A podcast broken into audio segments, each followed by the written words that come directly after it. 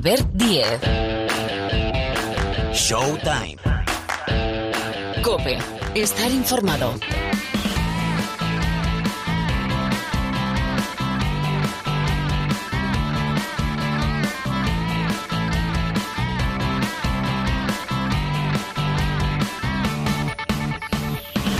Aquí estamos, hola, ¿qué tal? Bienvenidos, bienvenidas una semana más al rincón del baloncesto de la cadena Cope, es decir, a esto que ya suena, aquí empieza una nueva edición, un nuevo capítulo de Showtime. Bienvenidos todos para hablar, bueno, de muchísimas cosas, de cómo va ese inicio de la Liga Endesa, de cómo ha arrancado la Liga Femenina, eso se lo vamos a preguntar a Rubén Parra, pero sobre todo de la Euroliga, porque esta semana es semana de inicio de las competiciones europeas, básicamente de la Euroliga, la máxima competición europea en importancia, con el Anadolu Efes como vigente campeón y con, bueno, con nuestros españoles. Vamos a pasar revista y hacer eso que tanto me gusta, que es la guía de bolsillo, en este caso de la Euroliga 2021-2022. Ah, bueno, y la NBA, que estamos, como quien dice, en la rampa de salida, sí o no.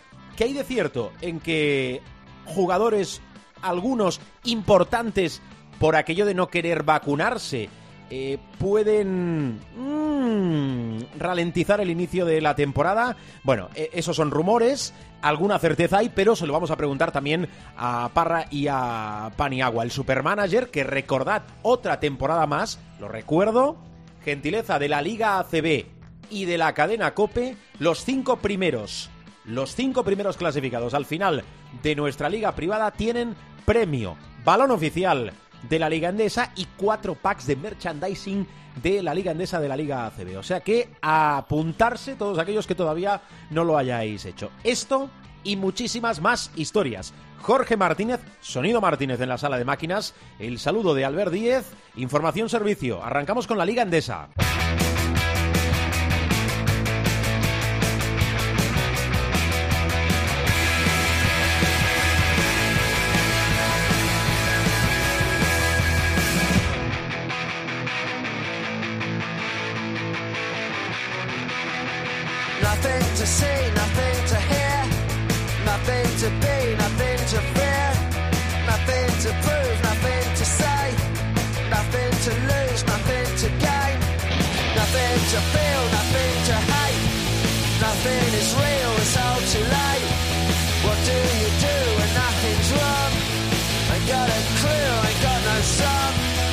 Para hablar de la información de la Liga Endesa ya está por aquí, como es habitual, Pilar Casado. Hola Pilar, muy buenas. ¿Qué tal? Muy buenas a todos. A lo tonto, a lo tonto ya hemos consumido pues tres jornadas de la Liga ACB, solo dos invictus, el Real Madrid y el Barcelona, el Barcelona y el Real Madrid, y por abajo solo dos que de momento no conocen la victoria, que son el Surne, Bilbao Basket y el Moraván Andorra. Esto es lo que se ve fácil cuando coges la clasificación, pero vaya, que hemos tenido de todo como una paliza histórica del Baxi Manresa que no sé si vas a arrancar por aquí, querida Casado.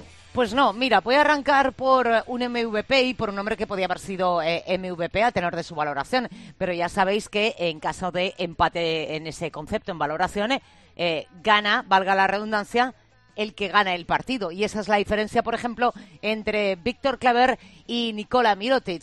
Hay que decir que a pesar de la derrota del Valencia Basket, Víctor Claver firmó uno de sus mejores encuentros en la Liga CB de siempre. Hizo 26 puntos, 8 rebotes, una recuperación, sacó 5 faltas e hizo esos 32 de valoración. Hay que decir, eh, y para ponerlo en perspectiva, que en sus 321 partidos previos, desde que debutara la temporada 2006-2007, nunca había alcanzado esos guarismos en anotación y valoración. Jugó 35 minutos y, curiosamente, en los apenas 4.58 que pasó por el banquillo, su equipo acabó con un menos 7 de balance que eh, terminó siendo decisivo en esta jornada 3 se sube otra vez. Ha arrancado muy bien el carrito del MVP de la semana, Nikola Mirotic. Hizo 32 de valoración, lo que le lleva directo a esta designación, que es la segunda consecutiva y novena de su carrera en la Liga Endesa. Hay que decir que el jugador del Barça ah, se ha erigido en líder del equipo. En esta ocasión, frente al Río Breogán, fue el artífice del triunfo azulgrana fue el máximo anotador de su equipo, sumó 22 puntos con 4 de 6 en tiros de 2, 1 de 2 en triples y 11 de 14 desde la línea de personal. Y no se quedó atrás en la faceta reboteadora, siendo igualmente uno de los destacados tras capturar 7, un tapón y 10 faltas recibidas para cerrar, como digo, la actuación de del segundo MVP en tres jornadas de Nikola Mirotic. Vamos a echar un vistazo a un par de jugadores, bueno, un par no, tres jugadores eh, que me han sorprendido bastante en este arranque de Liga Endesa. Uno es Sean Armand, responsable, entre otras cosas, del triunfo amplio del Urbas Fuenlabrada frente al Morao en Candorra. Sean Armand es un jugador que ha traído el Urbas Fuenlabrada de Francia y hay que decir que hizo 25 puntos. Hasta aquí Hombre, pues podrías decir que todo, que más o menos normal. Bueno, pues hay que decir que eh, desde el 6.75 hizo 7 de 9, un factor diferencial. Pero en ese 7 de 9, los seis primeros fueron consecutivos, es decir, seis sin fallo, los seis primeros triples que anotó Sean Armand, que en teoría debe de poner los puntos en el equipo de Raventos. Hablemos de China Moneke el COSUR Betis es evidente que va a tardar en olvidar. Primero, esa paliza a la que hacía referencia del Baxi Manresa, ese más 42, 6-4-5-6, y también en olvidar a Chimo Moneque, porque en mitad de esa exhibición colectiva del cuadro catalán, hay que decir que Moneque aparecía en todos los lados del campo. Hizo 18 puntos, 9 rebotes, dos asistencias, dos recuperaciones, sacó siete faltas e hizo 28 de valoración. Y ese más 42 de los que hablábamos, ese más 42 del Baxi Manresa en San Pablo el domingo por la mañana, eh, es un choque histórico. En su larga trayectoria en ACB, la del Baxi Manresa, nunca había vencido por tantos puntos ni como local y por supuesto menos como visitante. El tope era un más 32 logrado, fíjate tú, eh, frente al Caja San Fernando en el playoff de la temporada 95-96. Pero atención, porque es la victoria más amplia en 46 años, desde 1975. Y quiero también poner la lupa sobre un jugador al que eh, Moncho Fernández se ha traído para las filas del Mombuso Obradoiro. Es americano de Wisconsin, tiene 24 años, es del año 97 y es Henry Ellenson. En lo que llevamos de temporada, ha jugado el americano 87 minutos, ha anotado 54 puntos, eh, tiene muy buena mano eh, desde el 2, pero también lanza desde el 3. En el caso del 2 está en un 75% de acierto, baja eh, un poco, hay que decirlo, en el triple está en un 27,8. Los tiros libres roza el 70. Ha capturado 16 rebotes y lo que llevamos de liga ha sumado 55 de valoración. Insisto, Harry Ellenson.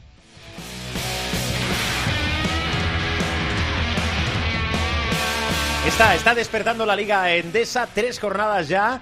Y bueno, la cuarta sábado y domingo. Además, para inaugurar el mes de octubre. Cuatro partidos se van al sábado, cinco se van al domingo. Casado, que es semana, lo decía en la presentación del programa, de inicio de competiciones europeas. Básicamente la Euroliga. Me interesa, nos interesa tu visión de esta Euroliga 21-22. ¿Cuál es? Bueno, pues, a ver, supongo que, como digo, en primera línea de salida estarán los sospechosos habituales. Eh, y luego vamos a ver eh, qué nos da de sí. Eh, que nos da de sí en el sentido de si se van cumpliendo esos pronósticos, los que más o menos todos colocamos, como aquel que dice a todos los sospechosos habituales en la carrera de favoritos, siempre tenemos uno o dos insiders y yo creo que los tres equipos españoles, su primer objetivo es obvio, es meterse entre los ocho primeros. Dicho esto, a día de hoy, que es 28 de septiembre, pues alguno puede parecer que es una marcianada porque estaremos hablando de una fase regular bastante larga yo hay que decir que empiezo la Euroliga con un campeón de Europa, que sé, de pronto, con un Anadolu Efes.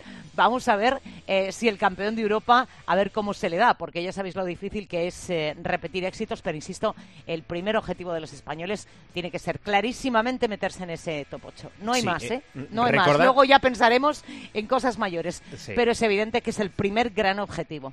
Sí, recordad, camino de Berlín, ¿eh? que nuevamente Alemania fue colonia y ahora Berlín, la ciudad que va a acoger la Final Four, la final a 4 de la Euroliga 2022. Seguimos, Showtime.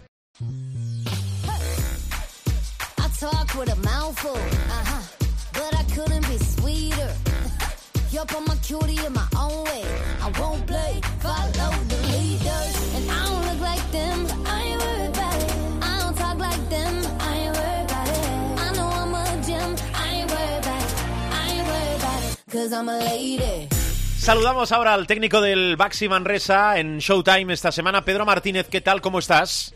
Hola, buenas tardes. Y bienvenido. ¿Todo bien? Bueno, muy bien, ¿no? Después de ganar siempre es bueno. Eh, el tema es cómo se gana, porque yo creo que tú, mira, mira que, mira que tienes tiros dados y batallas eh, ganadas, pero más un 42, esto lo habías eh, a, a, favor, digo, ¿eh? En contra, en contra, si quieres, ya te he escuchado, pero un más 42 lo habías vivido alguna vez. Pues la verdad es sí, no lo sé. La verdad es que no estoy muy pendiente de la, de la diferencia de puntos y bueno, también hay que hay que entender que estamos a principio de temporada, los equipos pues no están ahora mismo todavía pues con una buena estabilidad y, y puede producirse, ¿no? Yo creo que es un accidente, no entra en ningún caso dentro de la normalidad y, y bueno, lo importante es que ganamos, la diferencia de puntos, la verdad es que que no le damos demasiado valor. Uh -huh. Eres de esos entrenadores que prefiere ganar, hombre, no te diré sufriendo, sí de forma holgada, pero que crea a lo mejor que estos resultados, mmm, depende cuando se produzcan así atípicos, pueden perjudicar más que beneficiar más allá de, del cortoplacismo de la victoria.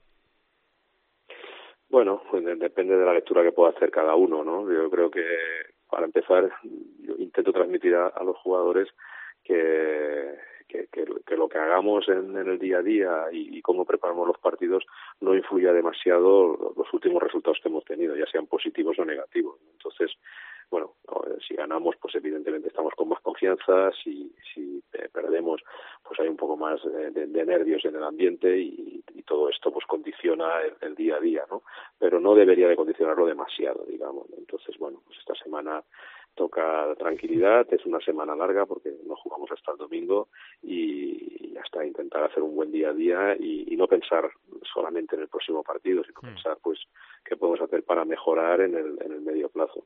Primera victoria para el Baxi, siempre es importante sumar. Hemos recuperado, Pedro, Liga de 18 esta temporada. Mm, ¿Cómo ves eh, la liga? Eh, lo digo por la Liga del Baxi. ¿eh? ¿eh? ¿Crees que vas a sufrir mucho o no? Sí, seguro, seguro que vamos a sufrir mucho. Y todos, ¿no? Yo creo que estamos ante... Eh, yo llevo tengo ya una cierta experiencia y no recuerdo una liga tan tan igualada y, y bueno pues con, con tan pocos candidatos aparentemente de una forma clara para, para estar en las dos últimas posiciones, ¿no? Eso quiere decir que si, si hay pocos candidatos aparentemente, pues quiere decir que la realidad es que hay muchos que pueden eh, ser susceptibles de estar en las dos últimas posiciones, entre los cuales evidentemente Manresa es uno de ellos, ¿no? Pues, pues un poco por presupuesto, porque hemos hecho un equipo prácticamente nuevo y entonces, pues bueno, lo que tenemos que estar es concentrados, entrenar bien y, pensar, pues que, bueno, pues que hay muchos rivales que que, que, están a un nivel muy similar al nuestro, algunos un poquito por encima, a lo mejor esta semana alguno parece que como mismo de ganar, pues que alguno está un poco por debajo, pero, pero bueno, esto en, una o dos jornadas cambia todo y ya está, muchísima humildad, muchísimo trabajo y, de, muchísimo respeto por, por la Liga CD, ya te digo, es de la parte de abajo de las que yo recuerdo sin ninguna duda la más complicada de todas. Oye, eh, tengo, tengo más preguntas, alguna duda. Tú eres uno de los grandes entrenadores de, de, nuestro baloncesto, es, eso es incuestionable. ¿Por qué seguir en Manresa? ¿Por qué seguir apostando por este proyecto? Porque la sensación es que tú estás en una zona de confort y en una etapa de tu vida que, que te pide estar, no sé, en casa, porque también es un reto regenerar al equipo temporada tras temporada, que es lo que hacéis, ¿eh? Sí, bueno, no lo veo tan así. ¿eh? Yo bueno, estoy muy agradecido al, al, al Manresa, que es un grandísimo club y, y vamos, y tengo que dar lo máximo de mí mismo para, uh -huh. para que las cosas funcionen, ¿no? Entonces yo creo que hay una, una buena simbiosis y, ya te digo, el Manresa me permite pues, pues hacer mi trabajo de, una forma profesional, estar con un grupo de jugadores de, de alto nivel y, que tienen pues, pues objetivos individuales y colectivos pues, pues importantes y, y a mí, bueno, pues estar en Manresa creo que, que, que me mejora como entrenador, ¿no? Y esto yo creo que en gran parte es mérito del club. Piensa que Manresa eh, hay, hay un problema, ¿no? Que es la nuestra capacidad económica como club, que evidentemente es muy limitada. Pero por lo demás es uno de los mejores clubes de la liga. Mira su historial, ¿no? Y a ver cuántos equipos han ganado pues ligas, copas del rey y, son muy pocos, ¿no? Y Manresa es uno de ellos, ¿no? Entonces, pues es un equipo que que tiene una, una gran historia detrás, que, que tiene un cierto orgullo de pertenencia, eh, en el cual yo pues, pues estoy muy muy involucrado, digamos, ¿no? Entonces, eh, para mí es un, un honor y un orgullo entrenar, entrenar en Manresa. Evidentemente, me gustaría que tuviéramos más posibilidades económicas, en primer lugar, pues para, para tener aspiraciones deportivas más altas y también para ganar yo, pues para tener un mejor contrato, ¿no? Pero, bueno, me adapto a, a, a la realidad del club ya te digo, pues encantado de, de estar en, en Manresa y, y, de ser partícipe y de ayudar a que, a que la historia del club pues, pues siga sumando temporadas en la élite de, de, la Liga CB. Mm. Tú, Pedro, que por lo que te conocemos eres una persona que creo que mide sus palabras, eh, me he quedado con una frase creo que para mí es una de las frases de, de los minutos que llevamos hasta el momento que, que el Manresa, el Baxi Manresa te mejora eh, como entrenador. Mm, eh, ¿Cuánto has tenido que iba a decir sufrir, no sé si es la palabra, ¿cuánto tiempo has tenido que invertir para, para que continúe Rafa Martínez? No, la verdad es que no mucho, porque con Rafa, bueno, pues tengo una muy buena relación personal porque hace muchos años que lo conozco y, y ya durante el año pasado eh, bueno, pues íbamos hablando, ¿no? Tengo una cierta confianza con él para, para saber qué pensaba, ¿no? Y entonces, pues bueno, yo creo que él se fue encontrando bien y íbamos hablando de, oye, esto, esto, esto, tiene continuidad, ¿no? Porque, bueno, pues, pues o sea, lo que nos daba en el equipo y muchas cosas que, que no se ven, pero que yo sí que las sé porque estoy en el día a día con ellos, ¿no? Pues en, en de liderazgo en el vestuario, de dinámica de grupo, de, de aunar pues un poquito la mentalidad de, los jugadores más jóvenes con, los jugadores extranjeros. Todo esto eh, para nosotros, Rafa, es un privilegio tenerlo. Evidentemente, pues eh, bueno, cada vez, cada año vamos limitando un poco más los minutos que, dispone en pista, pero no tanto porque él no pueda jugar más minutos, que, podría jugarlos porque físicamente está muy bien, ¿no? Eh, sino porque lo que queremos es que los minutos que juegue, pues los pueda jugar al 100% y, y, y bueno, este año además jugamos dos competiciones, con lo cual hay minutos para todos y Rafa en este sentido te digo, no, no solamente es lo que aporta por los minutos que está en la pista, que vamos, es un grandísimo tirador y siempre es una amenaza y los rivales le respetan muchísimo porque, porque todo el mundo sabe que, que la va a meter, eh, sino también lo que nos da en el día a día. Y yo casi te diría que ahora mismo le doy más valor a eso, a, los intangibles y al día a día que, a lo que luego nos da en, las estadísticas del partido. Mm, sé que los entrenadores, y entiendo que hacéis bien, siempre eh, primáis el colectivo por encima de las individualidades, ¿no? Yo te pre preguntado ahora por un jugador que entiendo come aparte, por lo que significa también para, para Manresa, también para, para la Liga Endesa, para el baloncesto español. Nos ha gustado mucho en pretemporada eh, Silvén Francisco. No sé si vamos a encontrar a alguno de los jugadores que pueden marcar la temporada por, por ser poco conocidos, aterrizar en nuestro baloncesto y tener un papel importante en el, en el Baxi Manresa. No lo sé, te pregunto, Pedro. Bueno, tenemos muchos jugadores nuevos. Eh, Silvain es uno de ellos. Eh, bueno, es un chico que nosotros no lo fichamos de entrada, eh, habíamos fichado otro jugador que no pudo no pudo, eh, no pasó la revisión médica y entonces pues él estaba sin equipo, eh, vino primero con un contrato de 15 días para, para que le conociéramos, para que viéramos un poquito con, pues qué es lo que nos podía dar y a partir de ahí pues nos convenció porque bueno pues es un jugador que nos da cosas diferentes a los otros bases que tenemos en la plantilla, ¿no? Físicamente es un jugador muy bueno, eh, defensivamente es un jugador pues pues de los mejores de la liga y, y, entonces pues a partir de ahí llegamos a un acuerdo para, para que esté todo el año con nosotros. Entonces eh, yo creo que es un jugador que nos da cosas diferentes a lo que nos da Dani García y Dani Pérez. Y entonces pues bueno, nuestro base titular es Dani Pérez, pero creemos que, que pues lo que nos dan en, en las características de, de, cada uno de ellos, que son, ya te digo, diferentes, pues nos permiten o, o esperamos que nos permitan ser más competitivos. Entonces, bueno, pues Silvain es un jugador que, que tiene físico, que tiene capacidad de anotar, si, ya te digo, no cada día, pero porque porque bueno pues tampoco necesitamos o creemos que no necesitamos que nuestro base meta 20 puntos por partido pero sí que tiene esa capacidad que a lo mejor pues pues nosotros los otros bases que tenemos no tienen tanta capacidad anotadora. Y ya te digo de lo que se trata es que entre los tres saquen adelante la, la posición de uno con solvencia y creemos que lo pueden dar pero vamos eh, es un jugador más. O sea, la verdad es que sí que es verdad que ha impactado un poquito porque al no ser un jugador conocido, pues, pues ha sorprendido un poquito más. Bueno, se trata de un jugador de 23 años y que yo creo que sí mejora, ¿no? si mejora pues algunos aspectos del juego que, que yo creo que además es consciente que lo tiene que mejorar, pues puede tener un cierto recorrido en, en, el, pues tanto en la Liga CB como como en a lo mejor en otras ligas incluso más más más potentes no a nivel europeo no entonces bueno pues estamos contentos con él y, y, de él dependerá no de, su día a día pues su capacidad de mejora para para, para un nivel más alto. Me quedan dos. Eh, Pedro eh, vais a disputar lo decías tú eh, nuevamente competición eh, europea. Entiendo que a lo mejor eres poco de firmar cosas, pero ¿firmarías meterte en una final europea, la de la Champions del básquet, o meter al equipo en la, en la fase final de la Copa del Rey? No, bueno, la verdad es que no firmaría nada, ¿no? Me lo imaginaba yo. Todo, digamos, ¿no? O sea, no, no tenemos un, no tenemos objetivos competitivos. O sea, lo que lo que queremos hacer es, eh, bueno, pues, pues estar satisfecho de lo que hagamos, ¿no? Está, hemos caído en Europa, por ejemplo, en un grupo muy fuerte y, y bueno, pues, pues eso pues puede hacer que, que sea complicado avanzar pero vamos vamos a ir paso a paso y, ya está. Y entonces, pues bueno, dar, dar nuestro máximo. Evidentemente nos gustaría jugar la Copa del Rey, pero somos cautos, somos cautos y, y sabemos que, como te decía al principio, la Liga CB es muy fuerte y nuestro principal objetivo no es la competición europea eh, ni es jugar la Copa del Rey ni los playoffs. Nuestro principal objetivo es pues eludir las dos plazas de descenso. Eso lo tenemos todos clarísimos.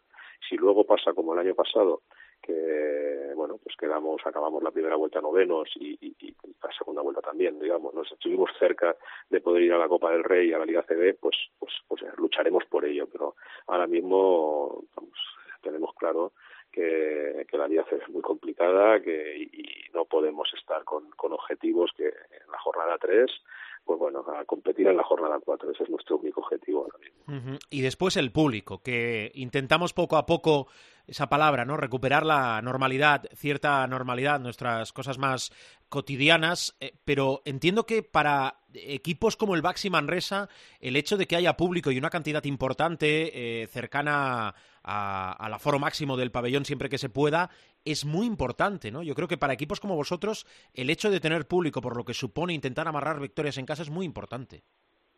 Sí, bueno, para todo el mundo, ¿no? Realmente, pues, o sea, nosotros estamos encantados de que, de que nuestros aficionados puedan venir, pero, pero también nos gusta ir a, cuando vamos de visitantes y, y que haya, que haya ambiente, ¿no? Porque, bueno, eso yo creo que además es bueno para la liga y, y el básquet es con público, o sea, vale, eh, sabemos todos que es un espectáculo que también pues por televisión eh, pues es un deporte muy televisivo y, evidentemente pues pues está muy bien pero precisamente para que sea muy televisivo también hace falta la, aportación del público no el, calor que dan entonces pues bueno y luego pues claro a nivel un poco particular nuestro pues nosotros evidentemente necesitamos el público para para tener más posibilidades, ¿no? Porque pues está claro que, que la afición de Manresa es entendida, entonces pues bueno, los momentos de dificultad el, el apoyo que, que, nos dan y más un equipo bastante joven que tenemos, pues, pues es una energía extra que obviamente la necesitamos. Muy bien. Pedro, pues nada, gracias por estos minutos, por esta charla de baloncesto. Que vaya muy bien la temporada y vamos hablando, ¿eh? Muy bien, pues cuando, cuando queráis, hasta pronto. Devotion, devotion now. I feel devotion, devotion, devotion now.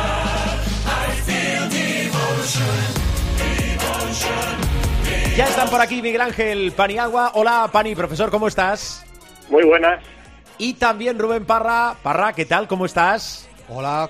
Bueno, sintonía de la Euroliga. Están bien y están, que es lo importante. Sintonía de la Euroliga porque esta semana, como venimos apuntando ya desde el inicio del programa, arranca un nuevo curso europeo. Primera competición, la máxima competición europea de clubes a nivel continental, la Euroliga, con el Real Madrid, con el Barcelona y con el Vasconia como representantes españoles. Con lo cual, os voy a pedir una primera radiografía, una primera lectura de lo que para vosotros de inicio va a ser esta Euroliga. Arranco por ti, profe.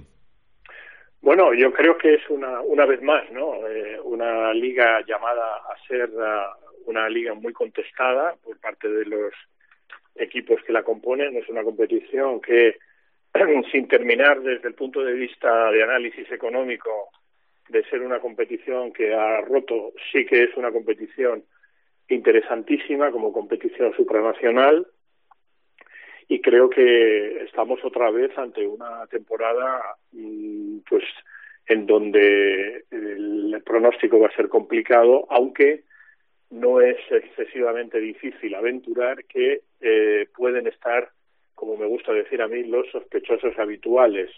Entiéndase EFES, entiéndase Barça, Real Madrid, el propio CSK de Moscú y luego pues siempre hay alguna alguna nota adicional. Yo creo que este año además ah, quizá esa nota de equipo que puede estar ahí, que otras veces lo hemos puesto un escalón por debajo, sea el Olimpia de Milán, el equipo de Torre Messina que eh, está jugando muy bien y que creo que ya con más experiencia en la Euroliga eh, puede ser un equipo importante. Pero viendo las plantillas, viendo los rosters de cada equipo, yo te diría que la situación, al final, si esto lo hubiéramos grabado en 2020 o en 2019, los equipos que íbamos a decir serían los mismos, cosa que no tiene que sorprender, porque son en principio los que más gastan y los que más presupuesto tienen. Pero para mí, una vez más, y por cómo se juega en la Euroliga, el favorito debería ser el Barça. Mm, y luego, pues, como te digo, pues el, el, el EFES naturalmente, que a pesar de, de todo, pues mantiene una plantilla muy competitiva, el Real Madrid, el Cesca, que no ha fichado mal, y a mí el outsider sería el, el Olimpia, el Milano. Muy bien, apuntado queda ya con los cuatro que para Miguel Ángel, de inicio, pueden o deben estar en Berlín. ¿eh? Recuerdo, Berlín va a ser la ciudad nuevamente en Alemania, antes Colonia. Ahora Berlín que va a coger la final a cuatro de esta Euroliga. Parra, eh, tu lectura, ¿a quién quieres ver? Equipos, jugadores, ¿qué te apetece de esta Euroliga? Quiero ver eh, a Cabeza Loca Mike James en Mónaco. Eh, a ver lo que, lo que Cabeza a- loca. a- me parece me parece un equipo interesante es, es eh, debutante este año eh, en, en Euroliga. Bueno no debutante vamos es, eh, pero que este, este este año está en la Euroliga de Mónaco y, y tengo curiosidad porque tiene un equipo curioso. Tiene eh, a gente como Monteyunas eh, que yo le tenía perdido un poco la, la pista. Hace tiempo que no que, que no le veo jugar pero eh, tiene a Will Thomas también a- al australiano a, a Brock Motum a, a Leo Westerman que en Barcelona hizo entre poco y nada eh, pero tengo interés por verlo. Y, y luego estoy muy de acuerdo en lo que ha dicho el profe del del Armani Jeans, que yo la- el año pasado ya le, ponía entre los equipos eh, aspirantes y, y yo creo que este año de- en, en la segunda toma eh, también tienen que tienen que estar ahí. Y luego lo que dice el profe es que esto es ABC o sea eh, eh, EFES, CSK, Barcelona, Real Madrid, sospechosos habituales, lo de, lo de todos los años un poco. Eh, tengo también curiosidad por ver a- al, al Fenerbahce. No sé, el, profe que maneja más eh, los suelos turcos, eh, cómo, eh, cómo ve a- al, al equipo eh, otomano. Eh, tengo curiosidad por, por este año también en, en Euroliga. Eh, más allá de eso, todo lo que no sea que el Barcelona gane la Euroliga este año, eh, me sorprenderá muchísimo. Ya el año pasado eh, era el máximo favorito y a mí es que este año yo creo que tiene el equipo incluso un poquito más redondo. Eh, no sé, es, es- es muy duro también, y, o sea, no, no es que sea duro, es lo que tiene tener un equipazo, pero que ser el señalado antes de empezar por todo el mundo como máximo favorito, eh, pues también tiene, tiene un peso, eh, conlleva un peso encima, pero es que la verdad es que el Barcelona tiene, tiene un equipazo. Y tengo mucha curiosidad también por ver cómo va evolucionando el, el Real Madrid eh, que a mí me gustan mucho los fichajes que, ha hecho. A mí William Goss es un jugador que, me gusta mucho, pese a que todavía eh, no esté haciendo grandes recitales y tal, pero eh, sobre todo a finales de partido es un tío que se, se enchufa muchísimo. Yo no sé si por el, gen competitivo este americano que, tiene de serie. Y luego eh, el crecimiento de Poirier, que llegó a final de temporada el año pasado y que está, ha empezado como una moto eh, la temporada. Eh, y, y ya no es que sea un, un recambio de, de Tavares, es que casi se reparte minutos. O sea, hay, días que si Tavares está mal, eh, te salva la, la papeleta. Eh, entonces, eh, esa es la, la, la fe, hay que tenerla en el Madrid y en el Barça a, a nivel eh, nacional. eh, sin olvidarnos de- del Vasconia. Yo creo que el Vasconia está un, un peldaño o dos por debajo de, de los grandes favoritos de Europa. Pero es eso, eh, al final nos vamos a, a lo de siempre. CSK, EFES, eh, Madrid, Barça, eh, Milán son, son los equipos que que estar arriba a final de temporada. Apuntado. Eh, primera jornada, Real Madrid, Anadolu Efes, es decir, el Real Madrid recibe al vigente campeón de Europa, partido que se va al jueves, y el viernes, Barcelona, Alba de Berlín, Sinaito, recordad, Sinaito García Reneses, y Olympiacos Basconia, aunque para mí el, el gran partido, Real Madrid, Anadolu está muy bien, pero el gran partido de esta primera jornada para mí es el Armani Milán CSK, que se va al jueves. Eh, profe, del, me- del mercado No, turco, de lo que quieras. por alusiones, el, Sí. el Fener eh, nuevamente tiene un gran equipo, tiene nuevo entrenador, que es un gran conocido nuestro y particularmente mío, que es Por- Sasa Georgievich, pero Por Alico, que el presidente eh, no tiene o no, no le ha puesto al equipo el mismo nivel de exigencia que cuando estaba Obradovich. Cuando estaba Obradovich era el triplete, es decir, la Liga, la Copa local, la, la- la Liga y Copa Turca y mínimo, mínimo, mínimo Final Four. Este año, bueno, la Liga sí se puede, la Copa sí se puede decir, están en un, yo creo que por la llegada de SAS además, están en un plan más ah, wait and see, ¿no? Esperemos y veamos. Tenemos muy buen equipo, dicen ellos, y, es verdad que lo tienen, ¿no? Pero como siempre va a depender de la salud de De Colo, de la salud de Vesely, pero claro, han incorporado, por ejemplo, a Pierre Henry, eh, Aquile Polonara también se ha ido para allá.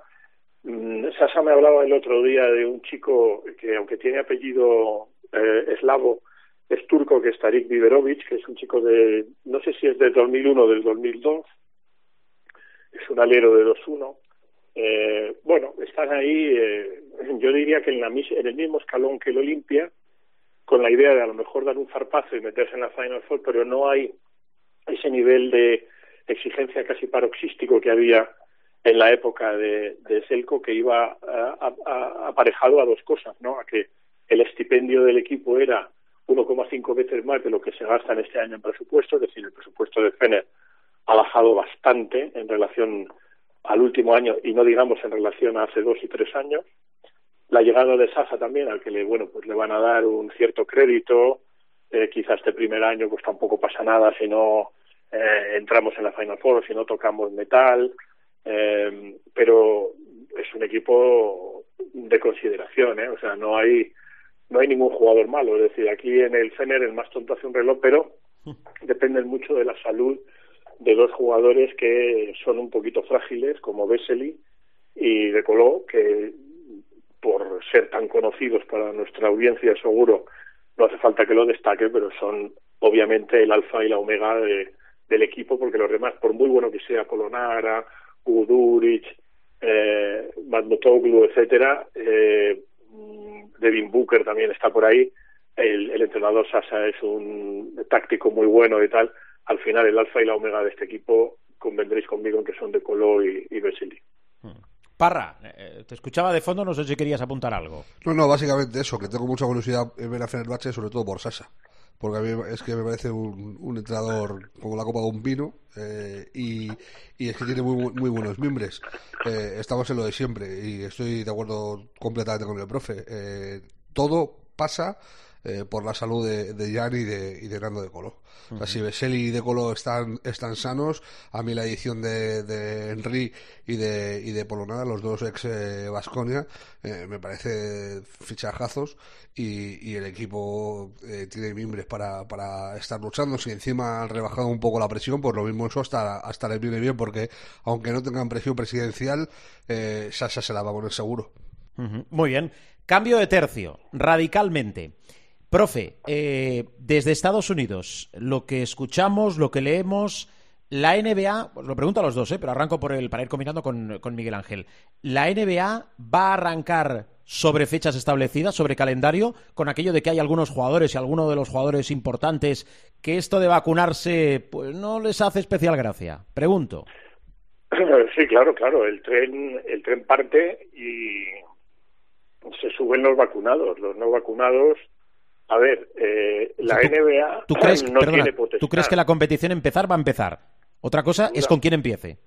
Sin duda, sin duda. Es decir, eh, la NBA es un tren que arranca. Y una vez que arranca, el que está subido su- está subido, este perogrullo, y el que está abajo, porque no quiere, porque le da miedo, porque tal, porque cual, que luego entraremos en profundidad eh, en el tema, pues, pues no se sube al tren. Eh, lo único es que aquí hay un matiz y es que en realidad suben, los que no se vacunen suben a un vagón que va en la cola, digamos, y que parará intermitentemente en las estaciones ese vagón, o que, o que se les permitirá bajarse intermitentemente. Me explico. De entre los jugadores más notorios que no se han vacunado, voy a prescindir de momento, voy a dejar la carta de Kyrie Irving, que es para echarle de comer aparte en todos los sentidos, pero voy con una situación de eh, dos jugadores. Uno en concreto, Wiggins, el jugador canadiense de los eh, Golden State Warriors, y Bill, um, que alegan motivos religiosos para no vacunarse. Eh, lo cual es muy lícito y muy eh, encomiable, ¿no? Ocurre que, eh, por ejemplo, cuando un jugador judío dice, oye, pues mira, el, en el Yom Kippur yo no voy a jugar, pues se le respeta. O un musulmán durante el Ramadán, pues a lo mejor tiene menos entrenamientos, porque está en ayuno, pues se le respeta. Un evangelista, un evangélico eh, radical que dice, pues en el Sabbat yo no juego. No existen muchos de esos, pero todos tenemos en la memoria eh, hace casi 100 años en los Juegos Olímpicos de París, aquella película que inmortalizó ese hecho con Eric Liddell, el, el velocista escocés que no- se negó a, participar en, en Sabbat, ¿no? Ah, por lo tanto, es muy respetable. Lo que pasa es que eh, eh, Wiggins, que hay división de opiniones, hay gente que me ha dicho que es testigo de Jehová y otros que me han dicho que es evangélico. Es curioso, pero fíjate, los testigos de Jehová, suponiendo que sea testigo de Jehová, que eso entra dentro del ámbito privado y no tiene por qué decirlo, ni lo va a decir, ni nadie lo va a decir, pero se especula con que es una de las dos porque ha contribuido a, la comunidad eh, en ambos frentes, ¿no? Sin dejar muy claro si es testigo de Jehová o evangélico. Pero es que curiosamente, tanto los testigos de Jehová, que sabéis perfectamente que son reacios a las transfusiones y que de hecho se les ha ido algún bebé o algún niño eh, o algún adulto también por tema de transfusiones, de negarse a hacer las transfusiones, y los evangélicos más, los más radicales que te puedas imaginar en Estados Unidos, con el pastor más radical que te puedas imaginar haciendo ahí su, su homilía en contra de la vacuna, no hay ninguna rama, ni, de, ni los testigos de Jehová, ni ninguna rama que se sepa de los evangélicos que le diga a su parroquia que no se vacunen, porque esto se considera una situación de emergencia en la que se tienen que vacunar. Por lo tanto, eh, Wiggins, y sobre todo Wiggins, que es, es un poco el, el poster boy de este tema, ¿no? No se quiere vacunar, la NBA en temas religiosos siempre muy permisiva, pero es que esto no depende de la NBA. Aquí el, gobierno, el gobierno del Estado soberano de California, igual que el gobierno soberano del Estado de Nueva York en el caso de Irving, que tampoco se ha vacunado, pero este es un zumbao eh, que va por otra línea que no tiene nada que ver con la religión, es que ahí se prohíbe a la gente que no esté vacunada acceder a espacios cerrados o espacios eh, donde puedan contaminar. Y entonces eh, eh, los partidos de casa, eh, Andrew Wiggins no podrá jugarlos porque el, porque el gobierno de California le impide a un no vacunado eh, entrar en un recinto cerrado, ¿no? Por lo tanto, estamos eh, ante la perspectiva de un jugador como Wiggins, que aparte del daño que le hace deportivamente por no jugar los partidos de casa, luego podrá jugar fuera en aquellos estados más permisivos, que generalmente son republicanos, donde, donde le dejen jugar. Pero en principio, eh, dado que el salario del jugador, que son 31 millones y pico, eh, se reparte, como sabéis, ya lo hemos explicado en alguna ocasión, en 82, 82 avos, de momento Wiggins se expone a, a perder 41, 82 avos de su salario. Estamos hablando de casi 16 millones de dólares.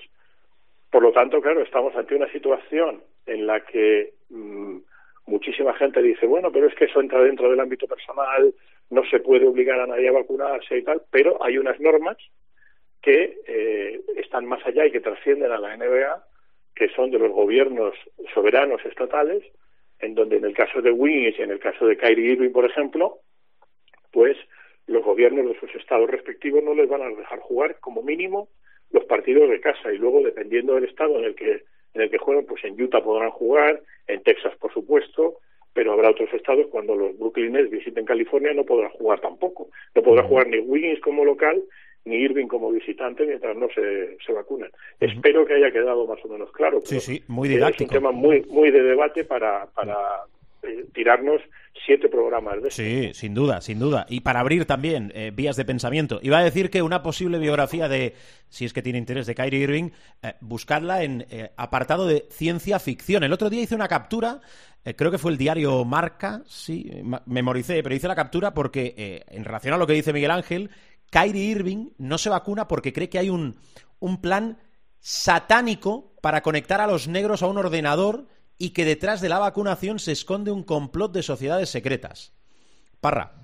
Básicamente lo que lo que ha hecho Irving es eh, darle like, eh, seguir y compartir eh, publicaciones en redes sociales eh, que afirman esta teoría, en la cual, eh, mediante la vacuna de Moderna, eh, a los negros se les implantaría un chip para ser controlados por un ordenador satánico. Es que no sé mm, qué más Es que sobran, sobran los comentarios. O sea, Rubén, eh, es que es- ver. Pero, pero es- te digo una cosa, ni cuarto milenio, ¿eh? Es un porrete, es un porrete, bueno, cuarto milenio es bastante más serio que Kyrie Irving. Por eso O sea, digo, ni cuarto milenio. Pero Eh, eh, vosotros sacad la- digo los que nos estáis escuchando, sacad las conclusiones. Aquí nosotros explicamos lo que hay. Yo, el, problema de esto, eh, y que está muy bien, que cada uno es libre de pensar lo que quiera, pero que es que estamos hablando de un tío que en su día ya tuvo la de la tierra plana, eh, que, es- que decía que, que la tierra planista, que la, que la tierra plana tal. Luego, si os acordáis, cuando el asalto al Capitolio eh, se negó a jugar durante 10 días o por ahí, porque decía que estaba muy afectado por lo del Capitolio y se fue de fiesta, se le grabó en un vídeo ahí en el cumpleaños de su hermana y tal, estaba súper apenado el chaval, vamos. Eh, no jugaba por lo del Capitolio y estaba por ahí de parranda. Y, y ahora viene con esto. A mí es que eh, es una cosa tan seria lo de la vacunación, lo, de, lo del COVID. Eh, he leído una declaración de, de Kyrie Irving, no la he escuchado, la he leído, por eso no. Hay, hay otras cosas que sí he escuchado. Ayer, eh, eh, por ejemplo, fue el Media Day el lunes en, Estados Unidos de, de la NBA y Kyrie efectivamente no pudo asistir al de, al de los Nets por protocolo eh, sanitario. Entonces hizo un zoom luego de, de unos 10-12 minutos con, con la prensa. Ahí dijo que no iba a hablar del tema de, de vacunación porque era de ámbito privado y que, que se iba a solucionar, pero que, que, de- que con el tiempo se so- solucionaría, pero que no iba a entrar en eso y que era una cosa privada y que pasaba de contestar al respecto. Pero leí que decía eh, una, una declaración en la que decía que eh, la medicina natural lleva más de 12.000 años funcionando y cómo, eh, cómo se pretende que un, que un señor que estudia 12 años para médico pueda saber eh, más eh, que una medicina que se lleva utilizando 12.000 años. O, cómo puede aprender un- un- una persona en 12 años algo que se lleva eh, haciendo durante miles de años. Pues no sé, a ver, yo, ¿qué quieres que te diga? La medicina tradicional se llevará haciendo desde hace miles de años, pero sin vacunas tipo polio, tipo sarampión, tipo rubeola, habrían muerto millones de personas. Eh, que gracias a, a- al avance de esas vacunas, pues no tenemos que preocuparnos de, de enfermedades que eran mortales hace 100 años. ¿Qué quieres que te diga? A mí es que ya te digo, me parece un tema tan serio y creo realmente que los jugadores de la NBA, eh, sobre todo las estrellas, y Kyrie lo es, eh, tienen que ser eh, modelos para, para la juventud y, para la población en general, de- deben serlo. Y aunque no quieran serlo, de hecho lo son, eh, porque tienen un altavoz eh, grandísimo, y a mí me parece una, aberración lo de Kyrie Irving. Quería puntualizar una cosa de lo del profe, yo creo eh, lo mismo estoy equivocado, pero juraría que las normativas eh, no son estatales, son, son de ciudad, eh, son a nivel local, porque por ejemplo lo de Wiggins es en San Francisco, pero yo creo que en eh, no es en toda California, contra los Lakers, Clippers y, Sacramento, por ejemplo, podría jugar, donde no puede es en la ciudad de San Francisco, eh, porque es una, es una normativa eh, de la alcaldesa, es de, es de ámbito local de San Francisco, igual que pasa con Nueva York.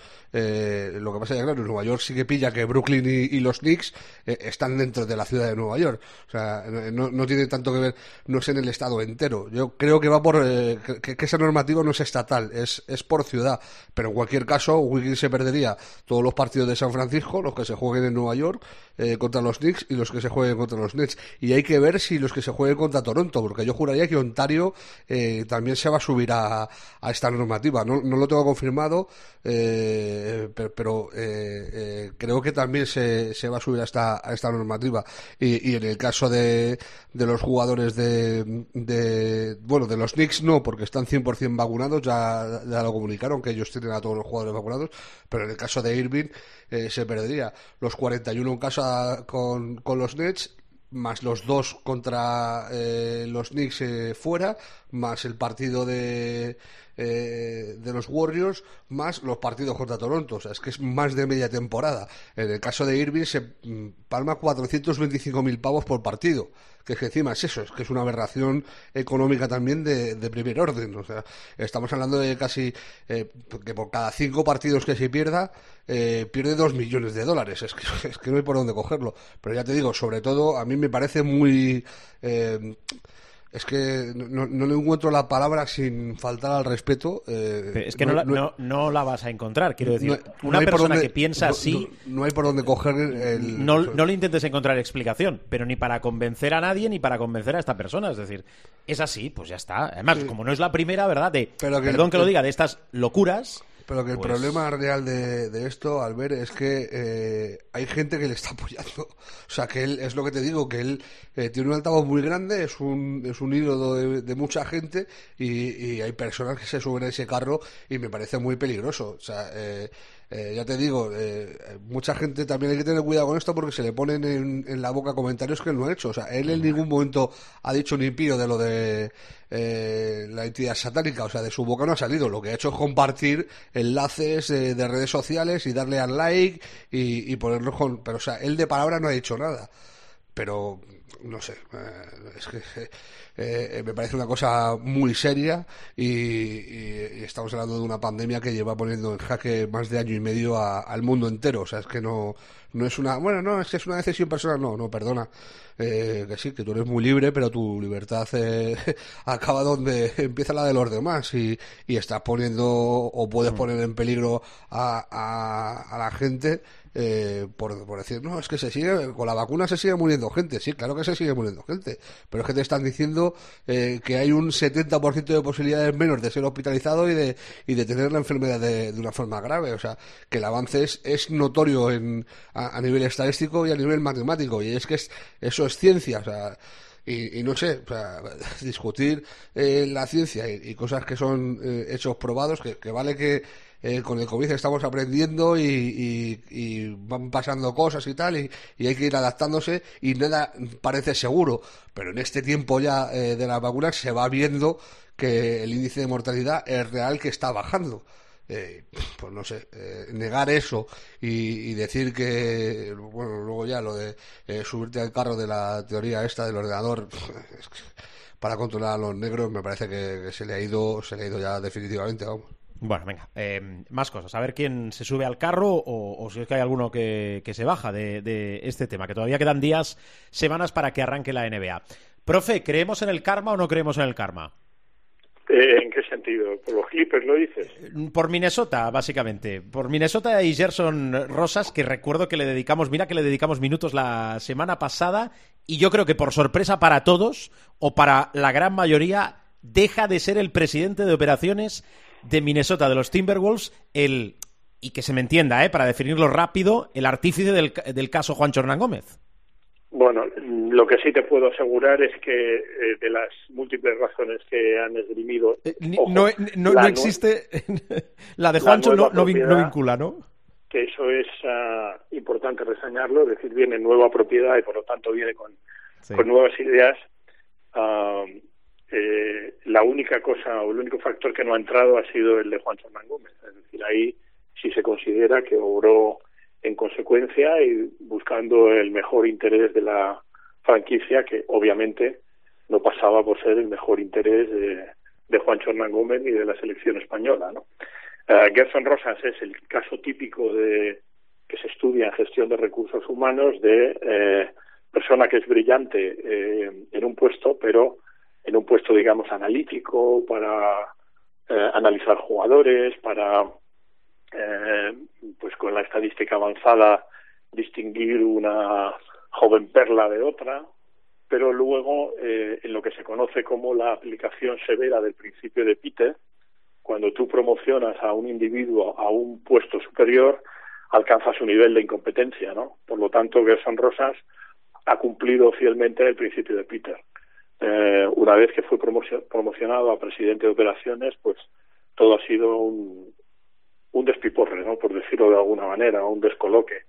Eh, se le achaca, pues bueno, aparte de una mala gestión de recursos humanos, eh, malísima relación con sus subordinados, am, el haber impedido que uno de los favoritos de la nueva propiedad, el señor Gupta, pudiera ah, escalar posiciones dentro de la jerarquía de los Minnesota Timberwolves y por último también algo que no está en el siglo XXI, en el siglo XX sí, pero en el siglo XXI no está penado desde el punto de vista corporativo, pero el mantener una relación abierta extramatrimonial con una empleada del club. Todo eso sumado, aparte de lo más importante, ¿no? la propiedad nueva, eh, entre los que está el ex beisbolista Alex Rodríguez, ya lo comentamos aquí, ex a su vez de, de Jennifer López, por cierto, eh, pues ha contribuido a, la caída de Gerson Rosas y curiosamente a la promoción de, de Gupta, que es el, el- el nuevo presidente interino y que probablemente se, se quede.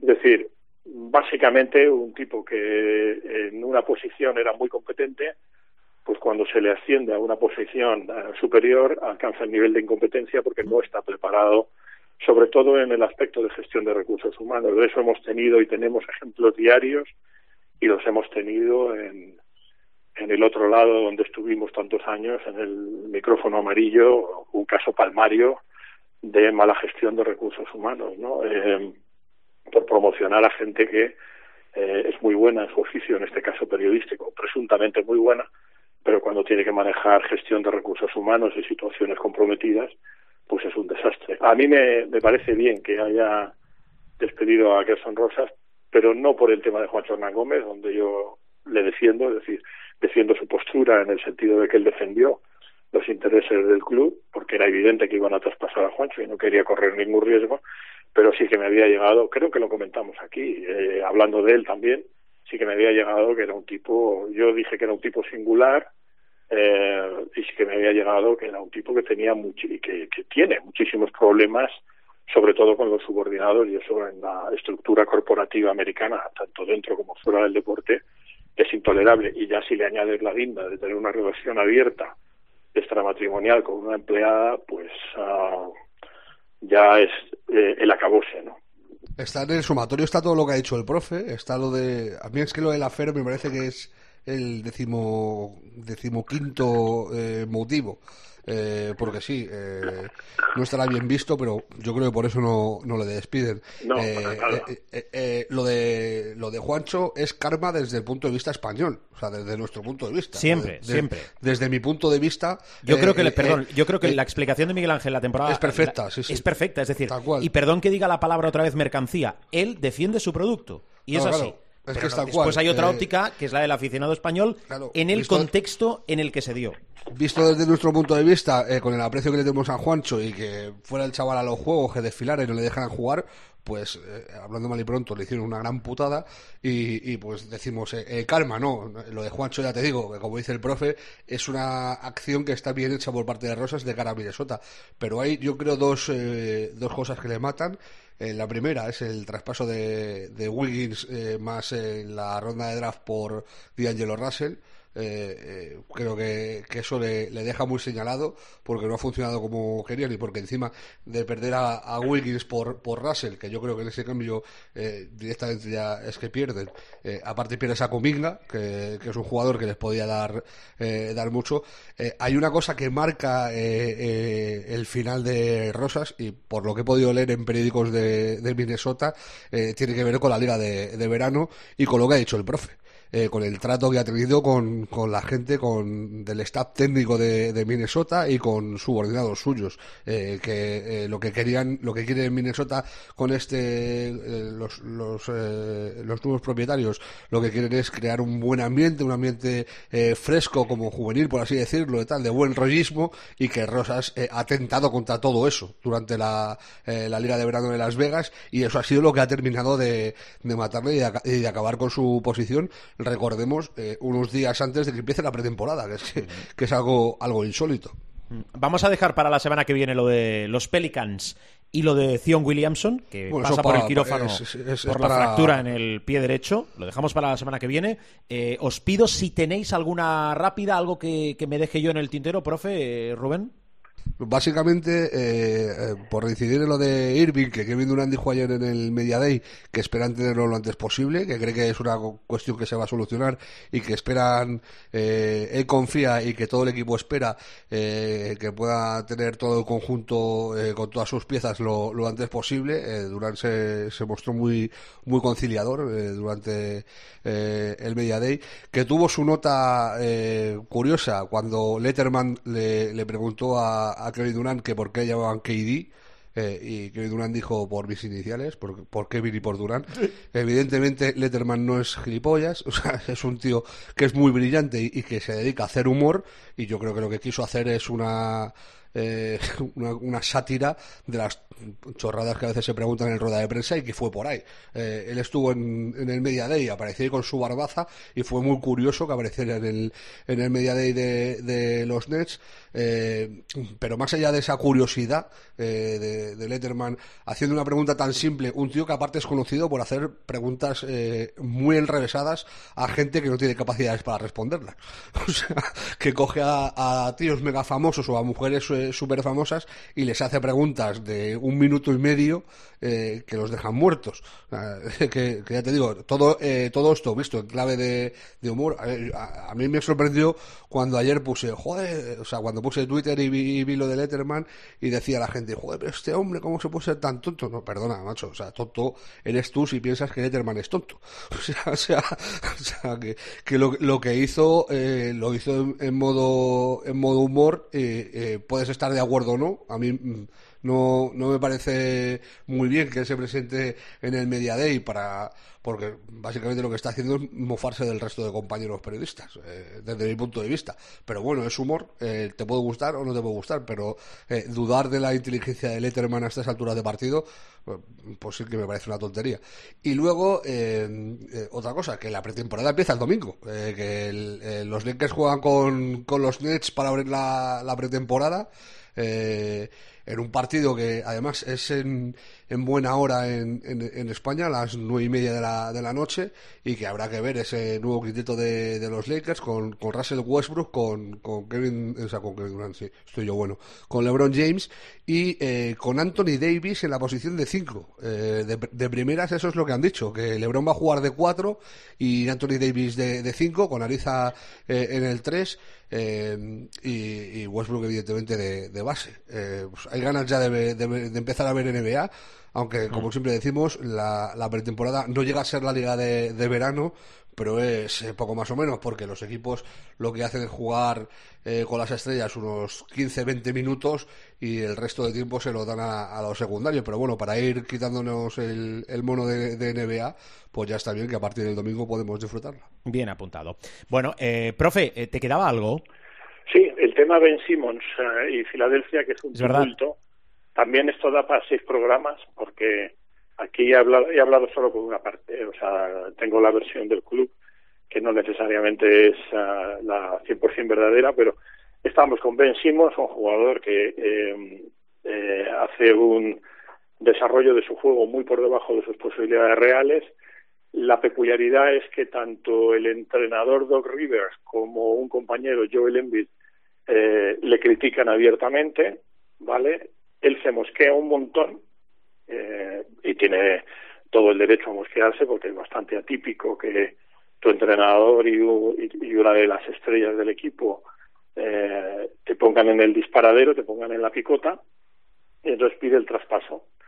como ya lo hemos explicado en multitud de ocasiones, como en la NBA los traspasos no son como en el fútbol europeo o en el baloncesto europeo, sino que necesitas cuadrar el debe con el haber, el salario que tiene el señor Simons de superestrella y sus prestaciones pues no son especialmente atractivas a día de hoy para ningún equipo de la NBA y por lo tanto ahora mismo eh, Filadelfia tiene un polvorín dentro porque Ben se ha negado a presentarse con el equipo, está dispuesto a, según me han dicho en el club, eh, a no eh, participar en ninguna actividad del club por lo que resta de temporada, a no ser que sea traspasado, eh, y eso significa un tumulto importante porque, en teoría, y sigue según el convenio colectivo, que es muy explícito en eso, pues le tienen que sancionar de manera potente por cada por cada entrenamiento que falte, por cada partido que falte, que es, eso es muy fácil, se le quita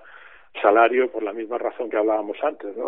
82, 82 algo, pues los partidos que no juegue se le quita salario. Pero es que esa situación es una, es una bomba de relojería en un, en un equipo, ¿no? Tener un jugador, más aún una presunta estrella como Ben Simmons, sin jugar, sin entrenar, haciendo declaraciones a la prensa, su agente Rich Paul, que es un agente muy, muy poderoso en el, en el mundo de la NBA hoy en día, pues uh, novio de Adele, por cierto, la cantante, eh, pues uh, está diciendo que no se va a presentar bajo ningún concepto, pues ahí tienes un tumulto. Lo que está esperando Daryl Morey, lo que está esperando el club, es que, eh, eh, bueno, Lillard, sobre todo en Portland, diga, oye, mm, que me quiero ir y pueda haber un traspaso con Filadelfia, pero a día de hoy Lillard ha dicho que se siente muy a gusto en su equipo y que no piensa eh, cambiar de aires, ¿no? Por lo tanto, la patata caliente y muy caliente, hirviendo, eh, permanece en Filadelfia y eso hay que estar muy atentos porque es una situación potencialmente explosiva que a mi juicio, y esto se lo he manifestado al club también, eh, creo que aniquila toda esperanza de que Filadelfia pueda ser eh, serio candidato a, al título de la NBA como en condiciones normales habría sido, ¿no? Es decir, de tener a todos sus jugadores, de tener a Ben Simmons más o menos contento.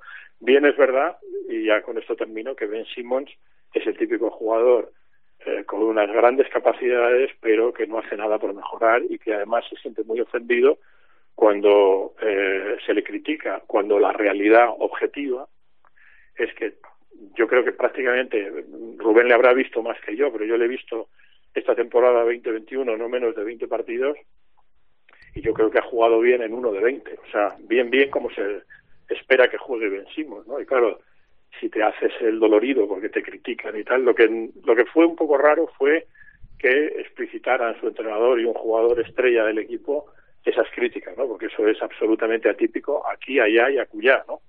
Pero eh, Filadelfia tiene una patata caliente y yo creo que solamente este hecho le aniquila cualquier posibilidad a día de hoy de ser competitivo de cara al título. Hay Parra, una cosa por terminar, por, por terminar y, y cerrar con lo de Simons, tiene dos variantes. Una, eh, cambiar a Lillard por Simon eh, a día de hoy es pegarse un tiro en el pie con una recortada, o sea, volarse el pie. O sea, no es que te pegues un tiro que te roza un dedo, no, no, es que te vuelas el pie, porque Lillard está a años luz de Ben Simmons y, y que Simmons tiene un problema. En una NBA eh, que se basa al 90% en el tiro es precisamente de lo que adolece, o sea, tiene cero tiro. Eh, y lo que dice el profe, no ha hecho nada por mejorarlo. A mí de, de Simmons de la temporada pasada yo me quedo con su defensa. Eh, Fue uno de los mejores defensores de, de la liga, pero bajó sus prestaciones como director de juego eh, y en anotación. Eh, a mí, a mí no creo, o sea, eh, es uno de los claros casos, eh, pasa como con John Wall, de tíos que tienen ahora un salario muy por encima eh, de lo que deberían ganar y que es una patata caliente para, para cualquier directiva. Y voy a la segunda derivada, que es los 50.000 pavos que le han metido al propietario de los Warriors por decir que no le quiere. O sea, que ya la NBA ha llevado las leyes del tampering. El tampering es hablar de jugadores de otra franquicia cuando están bajo contrato, está completamente prohibido para, para directivos de, de franquicias NBA. Pero es que lo que vino a decir es que Simmons no encajaba en absoluto eh, en los Warriors porque ellos ya tienen a Draymond Green, que es un jugador de perfil similar, y por descartarle le han metido 50.000 pavos. O sea, una cosa es que hagas tampering llamando a un jugador a venir, que por ejemplo, a mí eh, LeBron, que eh, es, eh, aunque no sea de facto, eh, sí que es un directivo de los Lakers porque es el que orquesta las contrataciones. Ha hablado mil veces que si de Curry, que si de Antetokounmpo y tal, y no le han dicho nunca nada a los Lakers y que a, a, por decir que no le interesa a Simmons, le metan 50 mil dólares de multa. Me parece eh, que llevan las leyes antitamperina a, a un nivel un tanto delicadito. Cuanto menos delicadito. Delicadito. Bueno, explicado está. Miguel Ángel, gracias como siempre, profe. Que tengas buena Nada, semana. Un placer. Un auténtico placer. Gracias, Miguel Ángel Paniagua. Eh, Parra, igual, ¿eh? Feliz semana. Cuídate, gracias. Igualmente, un abrazo.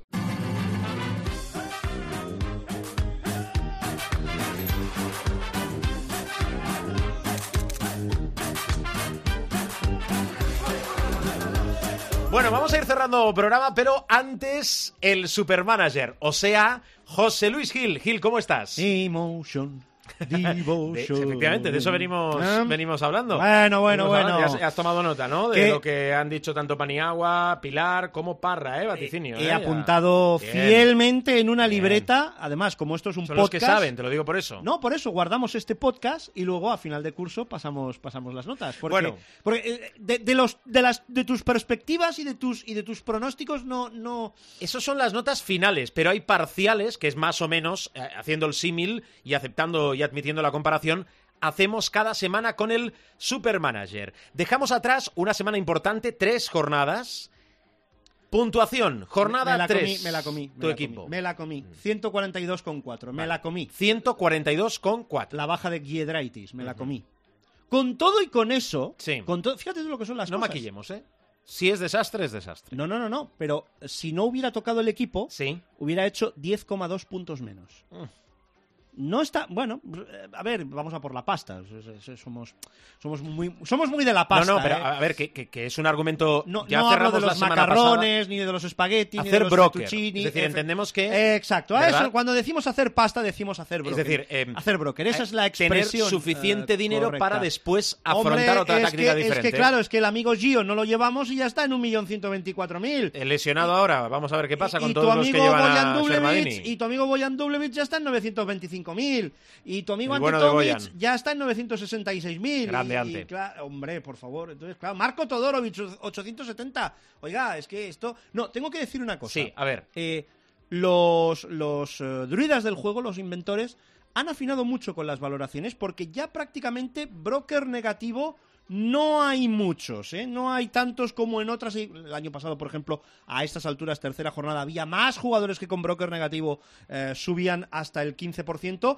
Y esta temporada, pues ya no tanto, ¿eh? Casi, casi tercera. Yo creo que cuarta, quinta jornada se acabaron las gangas y las, y las rebajas. O Vamos sea a que- recordar el, el equipo, el equipo que lleva José Luis Gil. Recuérdanos el nombre.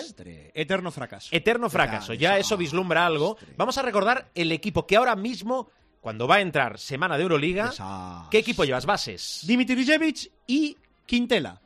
Gracias por bendecirlo, ¿eh? Menos tres, Quintela. No pasa nada, no pasa nada. ¿No me dijiste en la redacción eso después No de la segunda pasa jornada?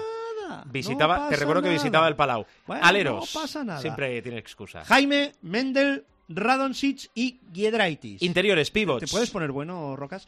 Mirotic, Poirier, Brodzianski y Enoch. Muy bien. Vincent Poirier. Vincent Poirier. Vincent Poirier. Oye, está, está la cosa ahí. Claro, ¿apuestas por Vincent o apuestas por Tavares? ¿O apuestas por Gerson Yabusel? O sea, mm, ojo. Mm, no está fácil. No, No está no fácil. Y han empezado fácil. muy fuerte. ¿eh? No, El Madrid ha empezado muy fuerte. eso me han dicho gente que estuvo in situ en el pabellón de Andorra que, eh, oye, que, que un espectáculo, la defensa, bueno, a ver, sí, para dejar a Andorra en 56, pero también quizá haya que admitir que esa, ese día no fue tampoco el, el día más feliz de Andorra, es decir, también un- poner eso en la, en la, Balanza, en la ecuación, sí, sí. en la jornada, eso es lo que me han dicho de la jornada 2, de, de la 3.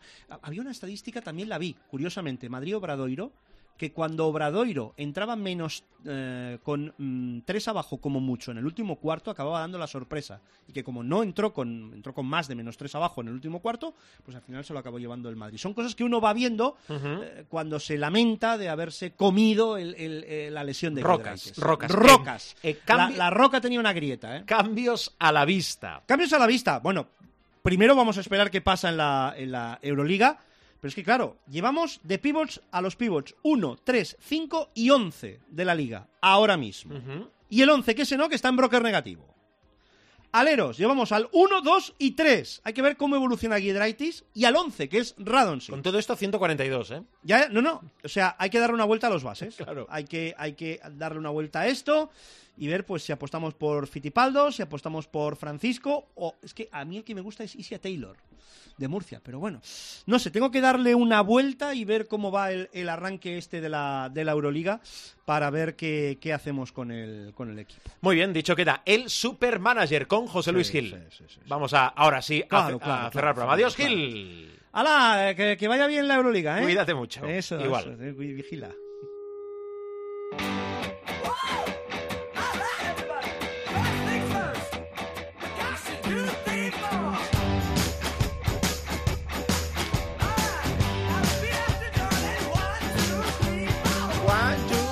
Vamos, cerra- for- vamos cerrando programa el capítulo de esta semana. Recordad que habitamos siempre en www.cope.es. Es nuestra web chulísima, renovada, cada vez mejor, con más contenido y donde podéis encontrar absolutamente todos los sonidos del programa. Salimos habitualmente los martes. Os digo lo de siempre.